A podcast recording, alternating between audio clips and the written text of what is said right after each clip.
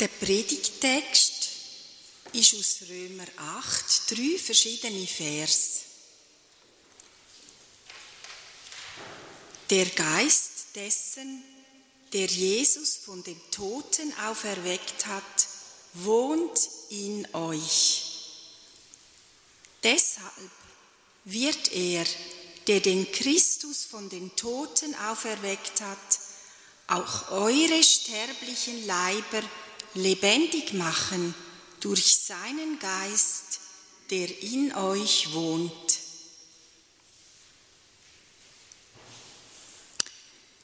Denn alle, die von Gottes Geist geleitet werden, diese sind Söhne und Töchter Gottes.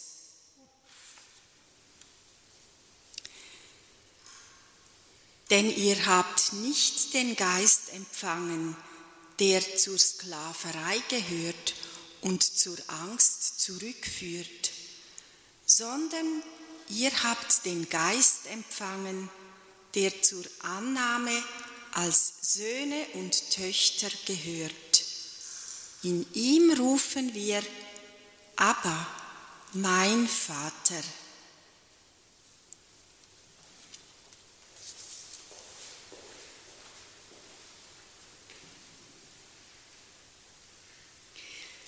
Liebe Gemeinde, ich fange meine Predigt an mit einer Frage, die Sie vielleicht verstund. Aber Sie werden dann schon sehen, warum ich Ihnen die Frage vorlege. Wie schnauft ein Kind? Das haben Sie sicher auch schon als etwas ganz Beglückendes erlebt. Seine Lungen gehen auf mit dem ersten Atemzug. Und dann fließt der Atem unaufhörlich, selbstverständlich. Und wenn man in einem schlafenden Kleinkind zuschaut, dann sieht man, wie sich das Büchlein hebt.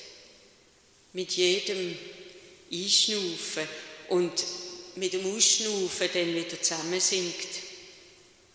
Und es ist klar, dank dieser belebenden Atemluft kann das Kind dann auch laut von sich geben. Es gluckst, es schreit, es sabbert, es probiert laut aus. Und wenn die Entwicklung ungestört bleibt, ist ihm die Lebensfreude sicher. Haben die Gedanken jetzt etwas mit der Pfingstzeit zu tun? Zu Pfingsten, das wissen wir, gehört die Gabe vom Heiligen Geist. Die Menschen, die versammelt sind im Glauben an Jesus, die haben den Heiligen Geist überwältigend, berauschend, euphorisierend erlebt. In den alten Sprachen, wo die Bibel verfasst ist, heißt der Geist auch Wind, Schnuff, Atem. Dann dürfen wir eigentlich auch sagen, Gott schenkt uns der Atem, die Lebenskraft, Lebendigkeit. Im achten Kapitel vom Römerbrief denkt der Paulus über die Wirkung vom Heiligen Geist nach. Ein paar Vers haben wir jetzt als Predigtext gehört. Mit dem Text möchte ich jetzt einen Versuch machen. Normalerweise steht das Wort Geist. Immer wieder lesen wir das Wort Geist. Und ich möchte jetzt das Wort das griechische Wort Pneuma möchte ich jetzt ersetzen mit, Geist, äh, mit Atem. Und dann hören sich die Vers 11, 14 und 15, wo wir eben schon gehört haben, von der Gertrud Fröhrer. Der Atem dessen, der Jesus von den Toten auferweckt hat, wohnt in euch. Deshalb wird er, der den Christus von den Toten auferweckt hat, auch eure sterblichen Leiber lebendig machen durch seinen Atem, der in euch wohnt. Denn alle, die von Gottes Atem geleitet werden, sind Söhne und Töchter Gottes. Denn ihr habt den Atem empfangen, der zur Annahme als Söhne und Töchter gehört. In ihm rufen wir aber, mein Vater. Also werden wir eigentlich aus der Bibel der Erfahrung gewiss, der Atem macht uns lebendig als Geschöpf Gottes. Er verbindet unsere Körper mit dem Geist Gottes. Und der göttliche Atem, da wird einmal die Toten lebendig machen. Die ersten Christen haben geglaubt, an Jesus Christus ist das schon gesehen. Der Jesus hat ein besonders nahes Verhältnis zu Gott gehabt. In seiner aramäischen Mutterspruch hat er zu Gott Abba gesagt, mein Vater. Und das Vertrauen haben viele gelehrt von Jesus. Die ersten Christen haben das besondere Wort behalten. Der Paulus schreibt ja, oder hat geschrieben, normalerweise auf Griechisch, und zumindest in seinem Text steht dann das aramäische Wort Abba. Das hat eine große Bedeutung, denn das ist die wichtigste Wirkung vom Heiligen Geist. Er schafft Beziehung. Er schafft Beziehung zwischen uns, zur Umwelt, zur Welt, zu unseren Menschen, zu uns selber und er schafft Beziehung zu Gott. Eine Beziehung, wo wir dürfen durchschnaufen als Kind, als Tochter, als Sohn.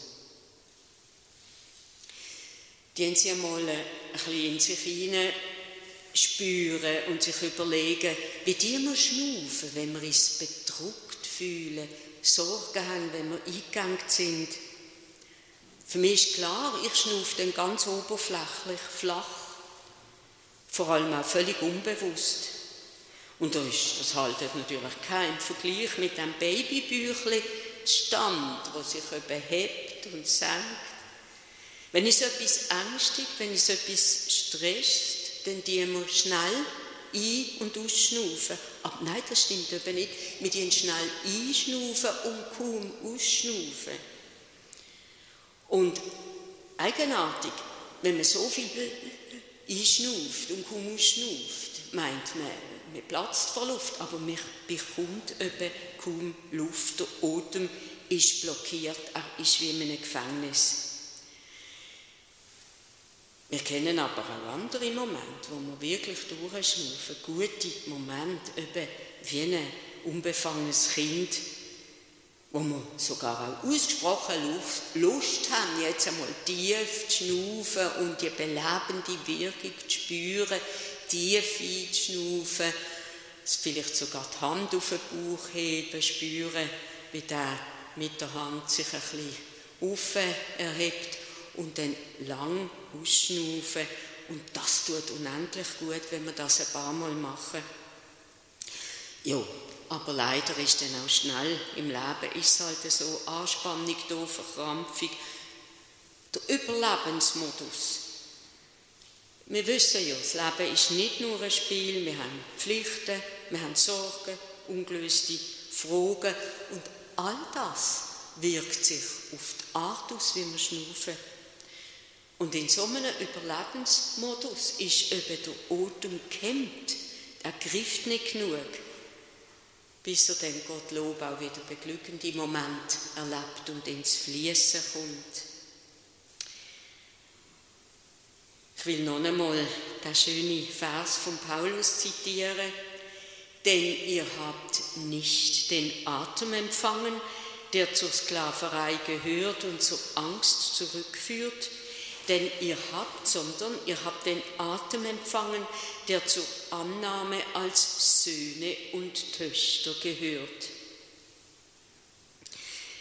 Wir danken an Menschen, die die Unfreiheit tatsächlich erlebt haben und noch erleben, also die eigentlich ihr ganzes Leben so haben müssen.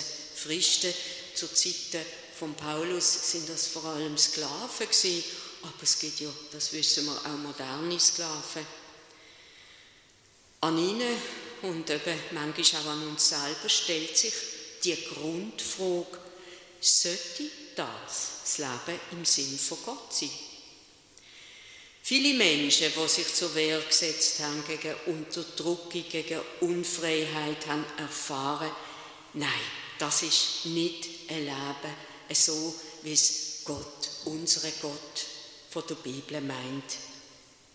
Man kann an den Paulus fragen, man kann den Jesus fragen, man kann den Mose fragen. In der ganzen Bibel ist die Überzeugung da, Gott führt die Menschen, führen es zu, in Freiheit, nicht zurück in Sklaverei. Wir wissen natürlich, dass das nicht einfach ein Ruck ist und dann wären wir in der Freiheit. Das ist eine lange Geschichte, wo Gott irgendwann einmal angefangen hat mit seinen Menschen, was die Mitte erfahren hat mit der Geburt Jesu und wo mit vielen Generationen vor uns weitergegangen ist, mit uns jetzt weitergeht und mit vielen Generationen nach uns weitergeht.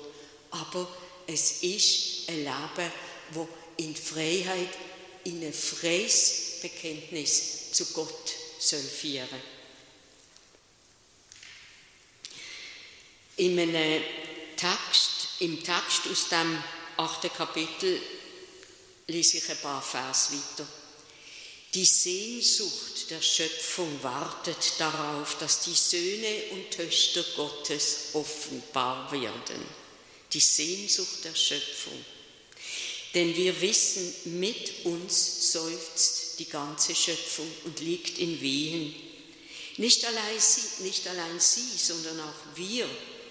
Wir haben zwar den Atem als Erstlingsgabe erhalten, aber auch wir seufzen in uns selbst und warten auf die Annahme als Söhne und Töchter, auf die Erlösung unseres Leibes.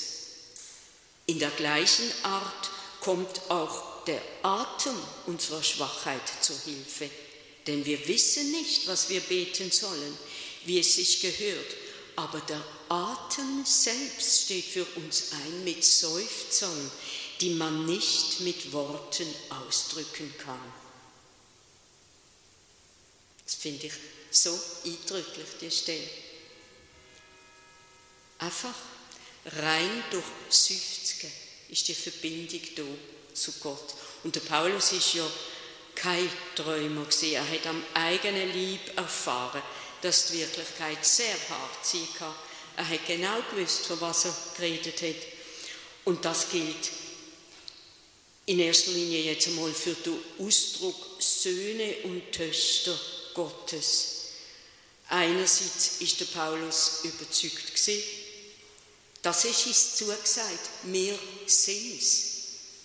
Durch den Glauben an Jesus Christus haben wir die Nähe zu Gott gefunden.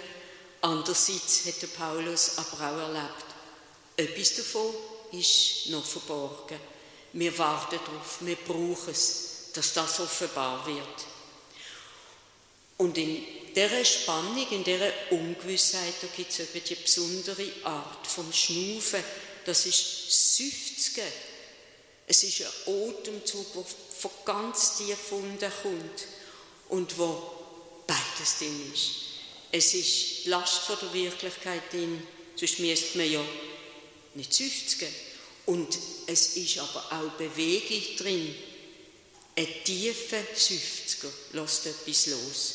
Nachher ist, sein, ist der Atem meistens ein bisschen freier. Und mit uns es ist eben kein Zufall, dass der Paulus vom Seufzen redet. Und ich denke, mit dem ist er wirklich in guter Gesellschaft. Unsere Väter, Mütter im Glauben haben von einem Gott gewusst, haben den Gott erfahren, wo Seufzen hört. Gott hat die Israeliten gehört, was sie geseufzt haben in Ägypten.